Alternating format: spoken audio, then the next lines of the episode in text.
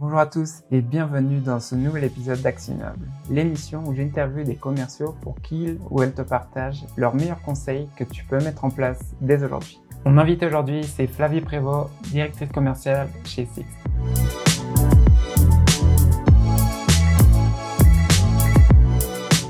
Hello Flavie, donc merci d'avoir accepté l'invitation. Aujourd'hui avec Flavie, on va discuter de gestion de réseau de points de vente. Mais avant ça, Flavie, est-ce que tu peux te présenter et nous dire ce que tu fais chez Sixt? Ouais, très bien. Écoute, merci pour l'invitation. Donc euh, moi, je suis senior director sales chez Sixt France. Sixt, c'est un réseau de mobilité. Donc c'est allocation de voitures, mobility as a service, etc. Euh, du coup, ça fait 12 euh, ans, quelque chose comme ça, que je suis directrice commerciale et, et membre de comité de direction dans des, dans des grands groupes français ou internationaux. Aujourd'hui, donc ce que, je disais, c'est qu'on va parler de gestion de réseau de points de vente, mais quels sont les trois points justement à retenir sur, sur l'épisode? Alors moi, ce que je te propose par rapport à ce que j'ai vu d'intéressant dans ma carrière, c'est euh, quel est l'intérêt pour une marque de se développer en réseau et de développer ses ventes dans un réseau, mais aussi euh, l'intérêt et les difficultés, on va dire. Euh, Deuxième point, c'est le commercial. Pour moi, ça commence par l'interne. Donc, comment on fait pour vendre et convaincre ses clients euh, internes. Et puis troisième euh, point, euh, le commercial, ça commence aussi par soi. Donc comment être meilleur pour mieux se vendre. Ce que je te propose, on va commencer avec le premier point du coup, donc c'est comment se développer grâce à la vente en réseau. Déjà, qu'est-ce que c'est la vente en réseau? Et je te demande cette question juste pour préciser un peu si ce que tu entends par là, c'est quoi? C'est réseau, franchise ou c'est quelque chose de différent? En fait, ça servira un peu tout. Hein. Je ne sais pas si vous nous écoutez. Euh, soit vous êtes un entrepreneur et vous avez envie de développer votre concept et vous voulez le développer vite, parce que c'est bien d'être sur une niche, mais bon, pour se développer, il faut vendre partout dans le monde, partout euh, dans les régions. Donc, par exemple, se créer un réseau de revendeurs, ça peut être utile. Ouvrir des boutiques, ça peut être utile. Développer son réseau en franchise, ça peut être utile. Euh, et pour tout ça, en fait, ça s'appelle la vente en réseau. Donc, il faut manager son réseau. Il faut organiser la vente euh, sur tout un territoire avec plusieurs points de vente. Et ça, c'est ma spécialité. C'est vrai depuis quelques années. Du coup, par exemple, tu gères combien de points de vente? Alors là, euh, on est sur Sixt sur environ 200 points de vente. Voilà. Avant, en tant que manager des opérations régionales, j'en manageais entre 20 et 30 sur une région. Euh, l'avantage en fait de ça, c'est que c'est un effet réseau aussi pour ta marque, c'est-à-dire que vous vous rendez bien compte, ben là moi Sixte, je parle de mobilité, donc c'est sûr que pour attirer des clients, c'est plus intéressant de savoir que je vais pouvoir louer chez Sixte à Paris, à Bordeaux, à Toulouse, à Munich, aux États-Unis. Ça renforce énormément notre marque parce qu'on est partout, on a des voitures partout, etc. Mais euh, si vous êtes Airbnb, par exemple, l'énorme valeur de la marque Airbnb, c'est son effet réseau. Parce qu'aujourd'hui, ce serait facile de créer un autre Airbnb, mais qui va le faire? Parce qu'en fait, ils ont un tel réseau de, bah, lieux que c'est quasiment impossible de les concurrencer. Donc développer un réseau, c'est très fatigant, c'est très chronophage, ça demande beaucoup de technique, euh, mais c'est énorme en fait en, développement de valeur derrière et en, avantage concurrentiel. Donc euh, je sais pas si tu veux que je te raconte un petit peu mes, galères ou mes conseils en la matière. Bah ouais, ouais, ça ça serait super justement pour voir un peu bah, les galères que tu as eues, justement les conseils que tu as par rapport à ça. Alors moi, je vais vous parler du développement euh, commercial du réseau, bien sûr. Dans un réseau, il y a toutes les opérations, etc. J'ai travaillé aussi là-dedans, mais ce qui va plus intéresser ton, ton public, euh, c'est plutôt le commercial. Je pense que déjà, ce qu'il faut, c'est avoir, euh, si possible, un référentiel très précis de ce que tu attends. Quand c'est toi qui fais la vente tout seul, c'est facile. Mais si demain, tu as 20 commerciaux, si demain, tu as 100 boutiques ou 200 revendeurs indirects, genre des, freelances, euh, des prestataires, euh, des euh, comment dire, des franchisés. Euh, tout de suite, ça va pas être si clair que ça. Comment ils abordent les clients, qu'est-ce qu'ils disent, quelles sont les attentes. Donc, le première étape, ça va être un petit peu scolaire, mais il va falloir, je te conseille, écrire ton playbook de sales. Et puis voilà, poser noir sur blanc exactement précisément ce que tu comptes faire vivre comme expérience à tes clients, quelles vont être les méthodes de vente, les méthodes de découverte, les méthodes de vente additionnelles, tout ça, tout ça. Donc c'est beaucoup de littérature. Mais une fois que tu as posé ça sur le papier, déjà, tu sais plus ce que tu vas leur demander de faire. Derrière, tu vas pouvoir mettre en place des formations et tu vas pouvoir mettre un suivi derrière avec des KPI adaptés. Donc ça, ce serait mon premier conseil. Vous me contactez d'ailleurs si vous avez besoin qu'on en discute plus sur LinkedIn ou autre, hein, parce que je rentre pas trop dans le détail pour pas trop vous assommer dès le début. Après, euh, eu égard à plein de galères que j'ai connues, voilà, systématiser, formaliser depuis le siège, c'est assez facile en fait, dire ce qu'on veut, l'idéal. Mais euh, le monde du réseau, c'est pas le monde de l'idéal, c'est le monde de la vraie vie. C'est-à-dire, il y a des magasins, il y a des vitrines, des clients, il y a des galères, euh, il y a des trucs qui sont pas ouverts, des gens qui sont absents, etc. Du coup, je conseille vraiment de pratiquer souvent la visite terrain. Quand je dis souvent, on peut pas y aller quand on est chef d'entreprise tous les jours, voir ses boutiques de revendeurs. Mais je conseillerais de pratiquer le principe un peu, tu vois, comme les scientifiques dans la calotte glaciaire, de carottage. C'est-à-dire qu'il faut être malin, il faut aller de temps en temps à un instant précis, je sais pas moi, au moment des soldes, au moment du lancement produit, quand tu passes euh, dans telle ville, tu vas visiter la boutique et tu poses des petites questions candides, pas pour mettre les gens en difficulté, mais juste pour savoir, ben, qu'est-ce qu'ils pensent du truc, comment ça se passe pour eux, etc. Et ce feedback terrain, il est juste méga précieux. C'est là que tu vas voir tous les problèmes aussi d'implémentation et que du coup, quand tu reviens au siège, tu reviens avec euh, dans ta besace plein de trucs utiles à faire quoi. Tu te rends compte qu'en fait tes magasins ils sont pas bien implémentés, la méthode elle est pas maîtrisée et tu mets en place des dispositifs correctifs de coaching, d'accompagnement et de formation sur le terrain. Voilà. Ce que j'ai ce que j'allais dire par rapport à ça parce que quand enfin on va dire quand tu gères une équipe de cinq personnes, c'est facile justement tu, tu fais un changement dans ton process ou tu fais un changement dans la façon de vendre, c'est facile à, vérifier tout ça, mais quand tu as 200 points de vente, j'imagine que c'est là où ça commence à, se complexifier parce que toi, tu vas faire ton playbook, mais qu'est-ce qui te dit que demain, même si tu fais la formation, que tous tes points de vente, ils vont bien appliquer tout ça? Donc, euh... Eh ben, alors ça, c'est bah, peut-être mon troisième conseil, hein, si je devais résumer, même si c'est pas facile de résumer ça en trois, en trois tips, mais bon, voilà. Euh, évidemment, tu peux pas faire ça tout seul.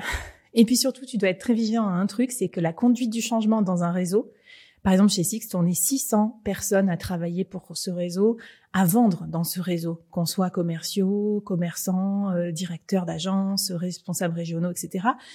Quand tu manœuvres un truc comme ça, c'est comme un paquebot, c'est pas comme un petit euh, un petit canoë, tu vois. Donc quand tu mets un coup de barre à gauche ou à droite, eh ben ça prend du temps avant de tourner, il y a l'air du bateau. Donc il faut l'anticiper dans ton dans ton truc. Du coup, ça veut dire aussi qu'il faut pas changer tous les 36 ans euh, parce que euh, c'est impossible. Donc peut-être euh, déjà un quarter, un trimestre, c'est déjà assez court en fait comme période pour mobiliser 600 personnes. Il faut anticiper la bande passante des gens, tu vois, leur capacité à absorber le changement parce que tu peux pas tous les jours communiquer des trucs différents à 600 personnes. Donc ça c'est première chose. Donc il faut que tu te fasses une priorisation de la mort. Et après, j'irai avoir vraiment un collectif, et peut-être on en parlera dans le deuxième point, parce que pour moi, ça, ça commence par là, c'est convaincre un collectif autour de toi qui va t'aider à mobiliser ce réseau. Parce que le réseau, c'est quoi finalement? C'est pouvoir communiquer, échanger avec un maximum de personnes, un maximum de fois dans le mois, avoir des rendez-vous réguliers, les appeler, faire des visios, des lives, des machins, pour les garder toujours dans ton scope et qu'ils soient au courant de la stratégie et qu'aussi te fassent des remontées d'informations, que tu puisses voir que c'est bien euh, d'implémenter. Et juste avant de parler du deuxième point, je vais juste revenir. Est-ce que tu peux donner par exemple un, exemple de ce que tu as mis en place il n'y a pas longtemps, un changement, je sais pas, dans, dans un process ou autre chose que tu as mis en place avec tes 600 personnes et nous raconter un peu comment ça s'est passé alors ouais, j'en bah, ai plein, euh, vu que moi c'est mon quotidien. Alors déjà, je suis pas toute seule, j'ai une équipe aussi. Si après, ça dépend de la taille de ta marque ou de ta structure, mais au bout d'un moment, il y a un passage d'échelle qui fait que tu peux pas faire les trucs tout seul pour 600. Donc nous, on est euh, on est une petite dizaine. Donc chacun est basé dans une région et moi, je suis au niveau siège. Du coup, ça c'est bien aussi parce qu'ils sont plus proches des régions, ils peuvent aller voir sur le terrain. Un exemple qu'on a fait, comme sans doute pas mal d'entreprises, sur la partie B2B, euh, on a complètement revu nos scripts et nos façons de vendre du B2B pour Sixt dans un contexte de Covid. Parce qu'évidemment, euh, la plupart des entreprises avaient des euh, travel limitations, etc. Donc on a changé de cible, on s'est plutôt priorisé sur les PME. On a changé d'argumentaire, on était moins dans le nice, les belles voitures, les machins, c'est sympa de voyager, mais un peu plus dans il faut avoir de la continuité économique. C'est bien pour vous les entreprises comme ça, vous êtes flexibles, vous engagez pas euh, des sommes folles dans l'achat de véhicules quand le futur est incertain. Tu vois, on a dû changer tout ça. Et ben ça, par exemple, on a fait une formation sur une centaine de commerciaux partout en France en visioconférence avec euh, un dispositif euh, spécial, un peu bootcamp. On a accompagné ça d'un outil de coaching visio Donc où tout le monde venait s'enregistrer et tu sais, tu peux faire des débriefings asynchrones après derrière pour voir si c'était bien ou pas. D'un concours de pitch, de la distribution d'un playbook actualisé, physiquement remis en agence par chaque coach et d'un dispositif de coaching réel physique en situation où mes coachs euh, se déplacent en, agence pour vérifier que c'est maîtrisé. Donc tu vois, il y a au moins cinq ou six volets dans ce truc de, formation et ça embarque un peu du digital, mais aussi du, physique. Et tout ça, ça a pris, euh, c'est pas encore fini. Disons que ça va prendre à peu près cinq mois, quand même. Voilà. Je sais pas si c'est intéressant pour toi comme exemple. Euh.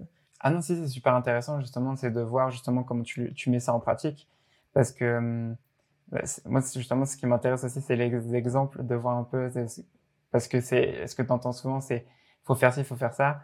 Mais moi, ce qui m'intéresse le plus, c'est toi, comment tu l'as mis en pratique. Et, j'imagine, comme tu disais, t'es pas tout seul, parce que, enfin, pour gérer 600 personnes, c'est pas, tu peux pas faire ça toute seule. Et, voilà, ça, c'est un exemple vraiment, enfin, récent et que tu es en train de mettre en place, donc, pour montrer la complexité, justement, de, de mettre ça en place. Et comme je parlais de bande passante, euh, pardon de te couper, mais la difficulté du réseau, souvent, c'est que c'est des gens qui ne font pas que comme métier commercial. Ils ont d'autres choses à faire. Ils doivent euh, ouvrir des magasins, euh, garer des voitures, gérer des stocks, je sais pas moi.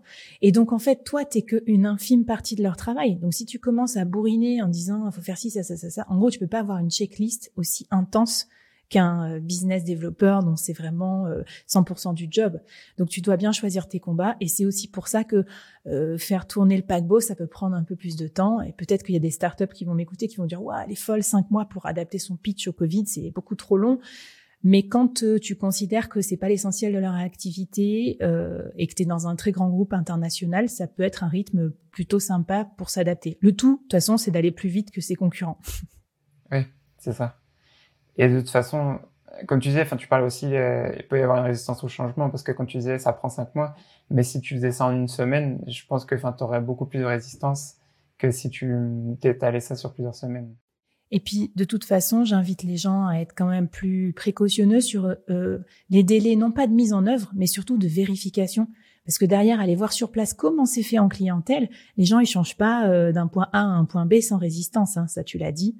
Donc, euh, je crois qu'il faut, il faut prendre beaucoup de temps derrière pour euh, faire des, des, vagues de coaching successifs et vérifier sur place que, que c'est bien, c'est bien implémenté. Ça marche. On va passer au point 2. Donc, t'en, en as parlé tout à l'heure. Donc, c'est ce que ça, quand tu vends, ça commence surtout en interne. Donc, est-ce que tu peux nous expliquer euh, ce que tu entends par là? Alors moi, je vais te faire rire. En fait, moi, j'ai appris la vente pas du tout de façon classique. Euh, pourquoi? Parce que j'ai travaillé d'abord dans des euh, dans des institutions publiques, au musée du Louvre et ensuite à la Poste. Alors pour les francophones, enfin les Français qui nous écoutent, ça doit vous paraître ouf, mais en fait c'est là que j'ai appris la vente parce que vendre, c'est conduire le changement. Donc qu'est-ce que j'ai fait au musée du Louvre? Je devais implémenter euh, des boutiques et des restaurants pour amener de l'argent au musée. Donc pour ça, fallait que je convainque les, les comment s'appelle les bah, les conservateurs et tout que c'était bien euh, d'avoir euh, un Starbucks au musée du Louvre, par exemple, ce qui n'est pas évident. euh, à la Poste, j'ai dû d'abord convaincre, par exemple, les syndicats du bien fondé de telle et telle euh, action avant de pouvoir convaincre mes employés qui, au final, après, arrivaient à convaincre les clients. Donc, si tu veux, j'ai vraiment compris que vendre, c'était utile dans tous les compartiments de la vie. Et surtout, j'ai compris que des fois, une politique commerciale, elle peut échouer parce que les gens dans l'entreprise ne sont pas on board. Et peut-être que tu l'as vécu. Euh, vendre, c'est bien, mais derrière, il faut que le service il soit bien géré. Donc, si les gens sont pas d'accord avec les vendeurs, si les commerciaux ont éternellement la mauvaise image de on fait du pognon et après on s'en fout comment ça se passe derrière le service, c'est pas bon. Donc moi, je concerne vraiment, et c'est un bon entraînement à la vente hein, d'ailleurs, euh, d'essayer de repérer toutes les parties prenantes. Euh, pour moi, chez Six ou dans plein de boîtes, il y a plein de parties prenantes. Le DRH qui va recruter les gens, est-ce qu'ils sont commerçants ou pas comme profil? Euh, Je sais pas, ça peut être les directeurs produits, les directeurs marketing et tout ça. Et essayer de se les mettre dans la poche ou en tout cas de faire équipe avec eux, de trouver des objectifs communs. Ou convaincre un comité de direction aussi, par exemple, qu'il faut investir euh, dans des nouveaux postes de commerciaux, dans des outils pour la prospection. Euh, c'est pas facile de convaincre un DG euh, si vous croyez qu'il vous fait un chèque comme ça cadeau gratos. Quand tu es directeur commercial, euh, ton premier client, c'est tu vas vendre un, un objectif commercial et en contrepartie, tu vas essayer d'obtenir un certain budget pour l'atteindre. Mais attention, euh, ça va être assez sérieux en termes de, de pratique des objections et ça peut t'entraîner pour tes clients derrière. Et je vais rebondir sur ce que tu es en train de dire parce que ça, c'est un truc que je voyais pas. En fait, moi, mon premier rôle de manager, c'était dans mon ancienne boîte. Je suis passé dire manager. Et c'était pas forcément un truc sur lequel j'avais conscience de ça, en fait, avant de rentrer dans le job. C'est que, oui, ok, tu passes manager, tu gères une équipe, mais ton, ton travail de vente, en fait, c'est pas fini.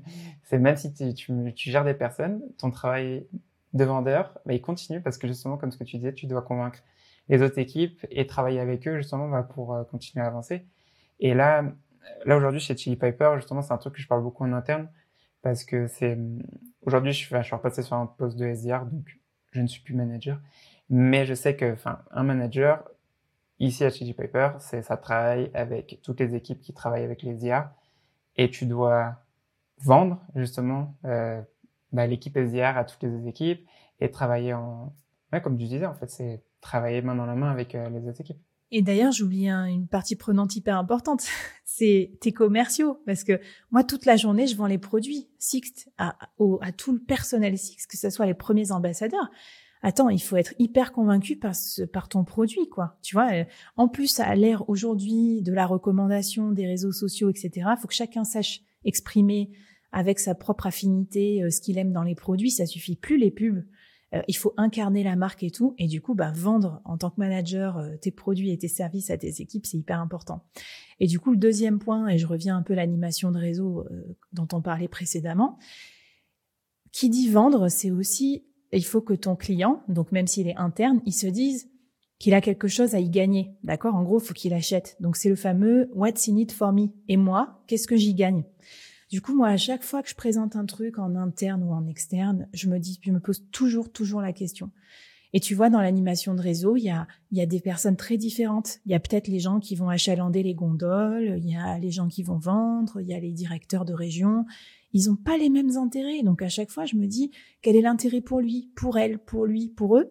Et en fait, si j'arrive à résumer tout ça dans un, dans un temps commercial où chacun pourra y trouver euh, chaussure à son pied, Là, je sais que c'est gagné, que je vais mettre un maximum de personnes dans le bateau avec moi.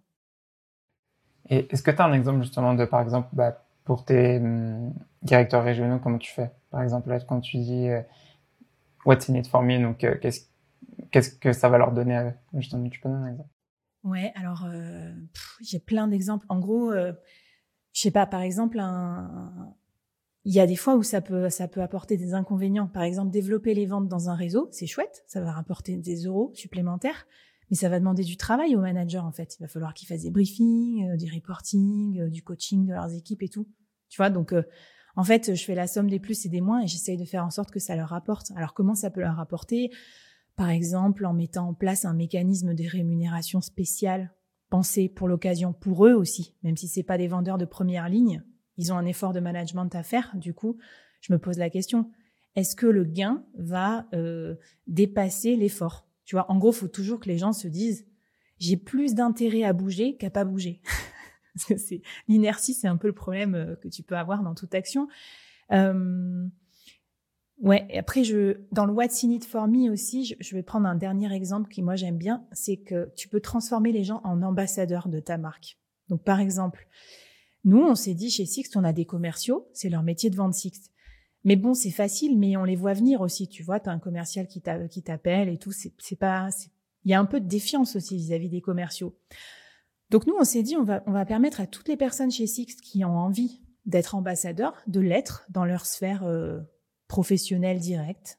Et par exemple, on va avoir euh, le DRH qui participe à un réseau de DRH et qui représente Sixt. Donc mine de rien, il est, il est prescripteur auprès des autres DRH et pour nous, c'est intéressant pour les voitures de fonction, pour plein de choses, pour faire le déplacement des collaborateurs. L'assistante de notre PDG, elle est dans un club aussi des assistantes euh, et du coup, c'est important aussi parce que c'est des personnes clés dans la réservation des voyages, d'affaires et tout ça. Et donc, si tu veux, en laissant un peu de liberté, chacun peut décider de où il va investir son temps, que ce soit son club de volley ou son, son réseau d'entrepreneurs locaux. et euh, être ambassadeur. Voilà, donc je pense que c'est ça aussi le What's in it for me. Quelque part, euh, Qu'est-ce qu'ils en retirent? Ben du statut, euh, du confort, du réseau, du machin. C'est pour eux aussi. Mais en contrepartie, euh, ils diffusent notre marque et notre image euh, et c'est très sympa. Par rapport à ça, le fait d'être ambassadeur, est-ce que vous avez mis un programme en place par rapport à ça? Ou c'est vous avez parlé de que vous laissez en fait du temps aux personnes pour pouvoir s'investir dans, dans des projets euh, en plus C'est euh, c'est un peu des deux. C'est pas aussi bien structuré que ça, mais voilà. Déjà il y a l'esprit, il y a l'esprit d'initiative qui est quand même très très développé. Euh, on laisse du temps officiel aux gens s'ils ont envie de s'investir, par exemple dans des causes humanitaires, ce genre de choses. Nous commercialement, on le pousse, c'est-à-dire qu'on demande à chaque personne idéalement sans contrainte, hein, mais si tu te sens ok de faire partie d'un réseau professionnel qui te plaise. Et on n'oblige pas euh, le réseau. Euh, moi, je suis, par exemple, je suis animatrice du club Growth euh, Neoma. C'est parce que c'est mes alumni et c'est vrai que j'anime des trucs tous les mois et c'est super, ça me plaît, voilà. Euh, on a fait aussi ça avec des équipes sur le terrain, des équipes des agences, et on les a formés spécialement pour qu'ils aient plus d'informations que les autres euh, ils ont été formés, je crois, à Instagram. Euh, ils ont été formés, tu vois, aux réseaux sociaux aussi pour se sentir à l'aise. En gros, ce qui est bien aussi quand tu es ambassadeur, c'est quand tu récupères quelque chose en retour aussi. C'est pas financier, par contre, on le valorise pas financièrement, c'est juste euh, en termes de connaissances.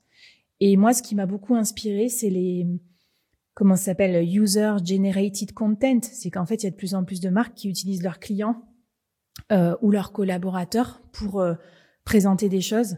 Et ça, c'est la prochaine étape, je pense. On fait, on fait pas mal de choses avec nos clients aussi. On les invite à des webinars, à des tables rondes. On a des réseaux mélangés avec nos clients euh, et puis d'autres personnes dans le milieu de la mobilité. Et ça, je pense que c'est un super truc à se noter aussi pour plus tard parce que quand t'impliques tes clients et tes collaborateurs dans ton équipe, enfin, je veux dire, c'est gagné. Tu, tu les transformes en fans euh, quasi obligatoirement. Et en tout cas, tu es sûr de faire moins de bêtises parce qu'ils te donnent du feedback intéressant au fur et à mesure ça, c'est un, un, truc qui se fait de plus en plus justement aujourd'hui. Moi, je t'avoue que je suis beaucoup plus de marques euh, en B2B que, que des marques en B2C. Mais en marque en B2B, je vois les marques aujourd'hui qui fonctionnent beaucoup. Surtout, enfin, je vais prendre des exemples aux États-Unis et, c'est un exemple que j'ai déjà donné sur d'autres épisodes. Gong, je sais pas si tu les suis sur euh, sur LinkedIn, mais Gong pour moi c'est vraiment un exemple d'une marque,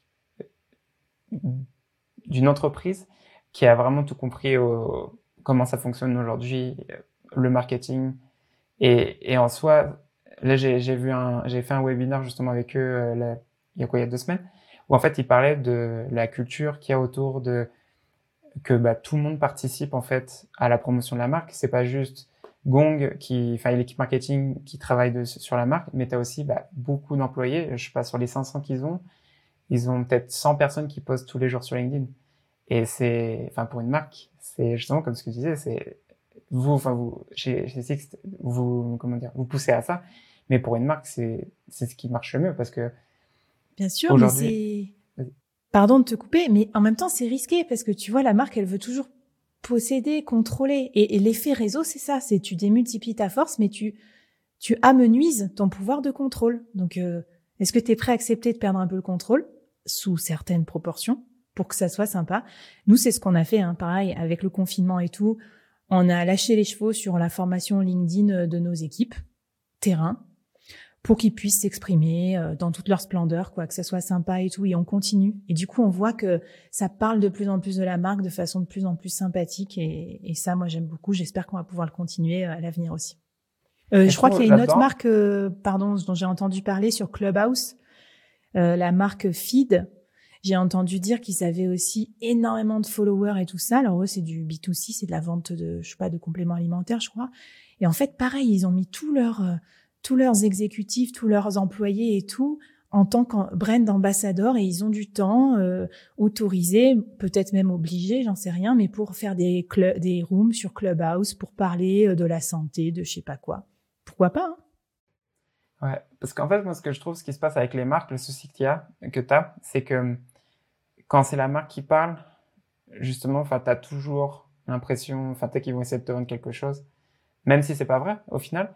Alors que quand c'est une personne, bien sûr, la personne, enfin, faut pas qu'elle communique en vendant le produit parce que, enfin, sinon, enfin, t'arrêteras de suivre la personne.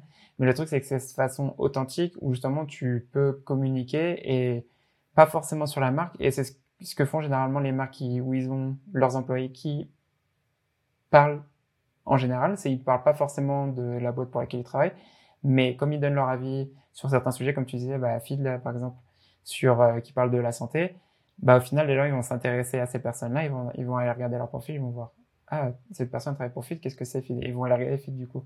Et comme ils n'ont pas été vendus dès le début, ils vont en fait l'image de marque elle va être mieux impactée au final que d'avoir que des gens qui parlent de la marque pour vendre le produit. Bah, peut-être ça m'amène au dernier point, mais euh, quand moi je disais vendre, ça commence par savoir bien se vendre. Et je vais peut-être te dire un truc un peu contre-intuitif parce que si tu vas sur mon feed LinkedIn, LinkedIn, pardon, tu verras pas trop de Sixt. Enfin, en gros, je fais pas du forward de pub Sixt. Pourquoi? Je vais t'expliquer après ma stratégie, mais chacun son truc. Moi, je m'exprime euh, dans ce que je suis comme personne, dans ce que j'aime faire dans mon métier de directrice commerciale, dans mon envie d'aider les dirigeants euh, dans leur vie euh, overbookée, etc. Et du coup, tout ça, c'est aligné avec ce que je fais chez Sixt, en fait. J'ai même pas besoin de pousser des pubs Sixt, parce que derrière, les gens savent que si ils ont besoin de moi pour être plus libres dans leur mobilité, ils font appel à moi, en fait, tu vois. Et donc, les conseils que j'ai envie de donner, c'est surtout à l'heure des réseaux sociaux où finalement chaque commercial est un peu la vitrine virtuelle de sa marque. Les gars, il faut, il faut bosser votre profil de personal branding et vraiment personnel. C'est pas que un public euh, communiqué. Alors, moi, je, propose plusieurs conseils. Déjà, si, tu peux, toi, tu le fais très très bien et j'adore ta newsletter d'ailleurs pour ça, euh, entre autres. Euh, développer à fond son autorité et son, expertise. Ça, c'est Cialdini, influence et manipulation. C'est un des principes euh, d'influence très fort. Évidemment, si tu connais rien à ton secteur, que tu es un gros naze, personne va te suivre et va te faire confiance. Donc, l'histoire de la confiance, elle est essentielle. Donc, est-ce que c'est que tu passes des certifications techniques? Est-ce que tu écris des articles de fond sur ton marché? Voilà. Mais je pense que là, euh, faire autorité, c'est essentiel dans le monde d'aujourd'hui. Ça peut te faire la différence entre deux commerciaux. Après, euh, la deuxième tendance que je vois quand même intense, c'est soigner l'expression et particulièrement orale. Dans un premier temps, il n'y avait que l'expression écrite, donc les fautes d'orthographe, euh, au revoir. Mais là, je trouve que l'oralité se développe énormément entre les podcasts, Clubhouse, les lives. Donc, si tu n'as jamais fait un live de ta vie et qu'en webinar, tu es nul, euh, en visioconférence, tu es affligeant, ça va être très, très dur de vendre. Donc, moi, je me suis entraînée euh, en petit comité au début. Hein. J'avais peur, comme tout le monde. Je suis sur Instagram, j'ai fait des lives. Tu vois, c'était pas sur Sixt, quoi. Mais voilà, pour me, un peu pour me détendre. Et je trouve que ça vient vite. Voilà. Mais je pense qu'il faut soigner aussi cette forme, l'expression et tout, parce que c'est ça aussi, ça va inspirer confiance ça va développer ta visibilité. Et dans la forme, il y a aussi euh, des tendances de fond. Tu vois bien que les gens ils designent de plus en plus et de mieux en mieux leur message. Il y a des images, il y a des infographies, c'est beau, c'est propre, ça donne envie de lire. Aujourd'hui, quelqu'un qui fait pas cet effort-là, par exemple de résumer un article de 2000 mots d'anglais de HubSpot avec une jolie infographie aux couleurs de sa marque, je pense qu'il rate quelque chose. Je je sais pas ce que tu en penses, toi tu fais aussi, je vois plein d'efforts sur ce, sur ce domaine. Sur la partie design, tu veux dire ou Oui, design, euh, live, euh, podcast. Alors, pour moi, justement, je pense que c'était pas forcément quelque chose que je me rendais compte avant, mais comme ce que tu disais, soigner l'expression orale, c'est quelque chose sur lequel je, travaille et j'ai, comme tu disais, en tant que commercial, c'est super important parce que comme tu disais, faut, quand tu parles à un client, faut, faut être confiant en fait de ce que tu dis. Et justement, si tu vois qu'une personne n'a pas confiance en elle quand elle parle, bah, t'as moins de confiance et tu vas pas forcément, t'auras moins de chance d'acheter. Et comme ce que tu disais, faut, faut pratiquer. Et là, avec les podcasts et les lives, je pense que c'est un très bon moyen de parler, bah, soit bah, en public. Bon, même si officiellement, quand tu fais un live, t'es pas en, en face. Si t'as 100 personnes, t'as pas vraiment les 100 personnes en face de toi. Donc, je pense que c'est quelque chose sur lequel moi je me dis, j'ai jamais fait encore de pitch devant, enfin de pitch, de parler devant 100 personnes en vrai. À chaque fois, c'est ce qui est fait, c'est sur Zoom. Donc au final, tu t'en rends pas tant compte que ça. Mais donc je, trouve que Zoom, comme tu disais, ou un live, c'est très bien pour euh, pratiquer tout ça. Et Parce que euh, ça te permet de structurer tes idées aussi et parler de façon fluide.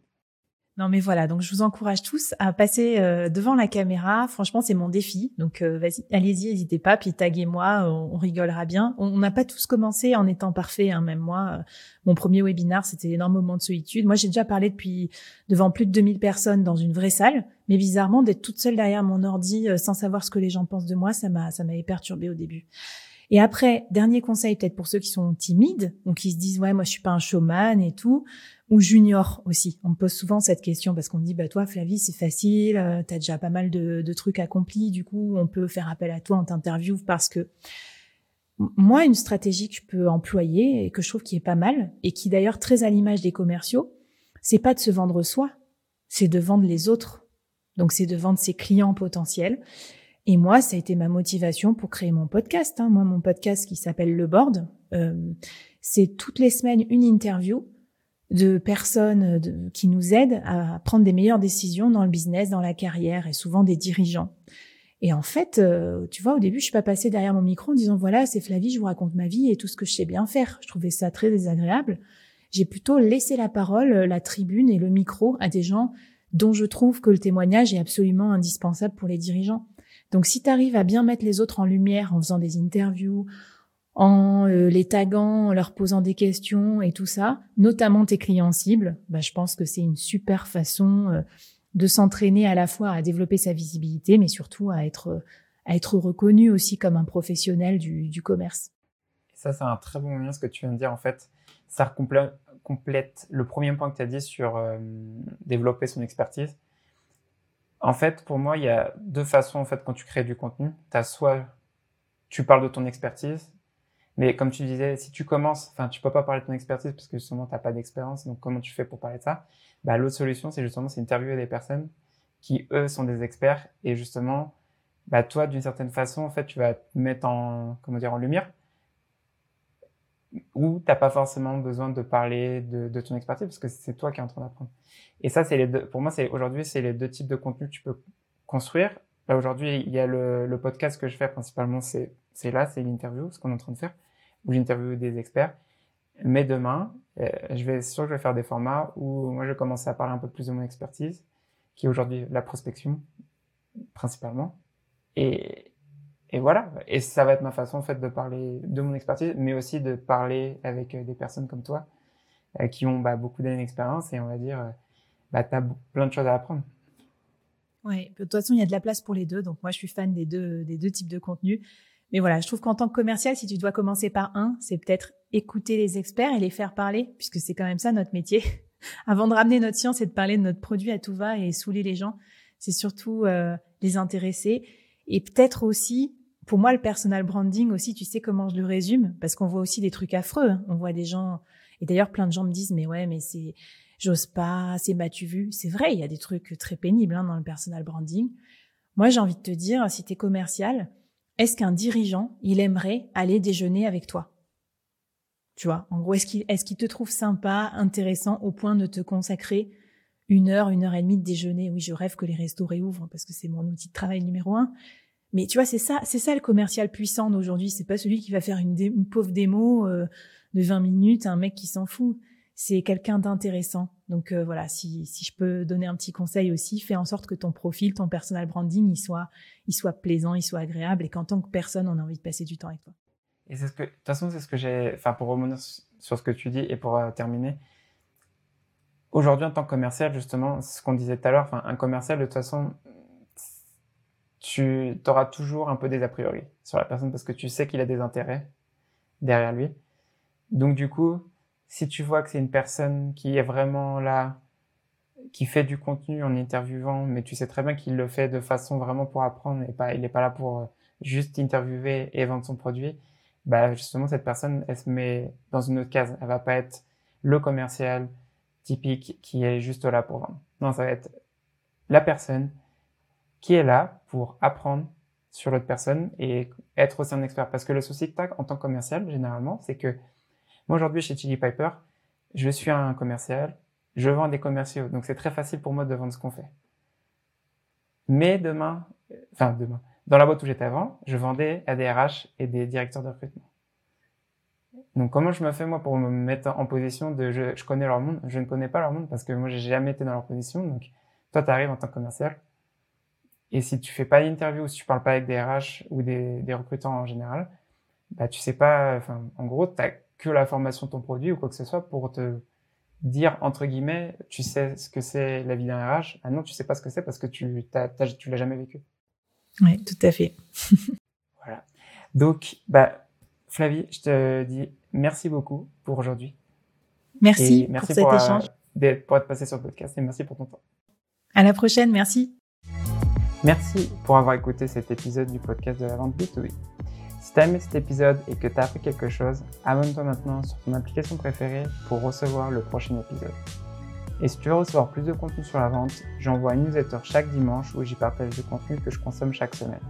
On vient de dépasser les 811 membres. Si tu veux t'inscrire, c'est thesetgame.substack.com. À plus tard!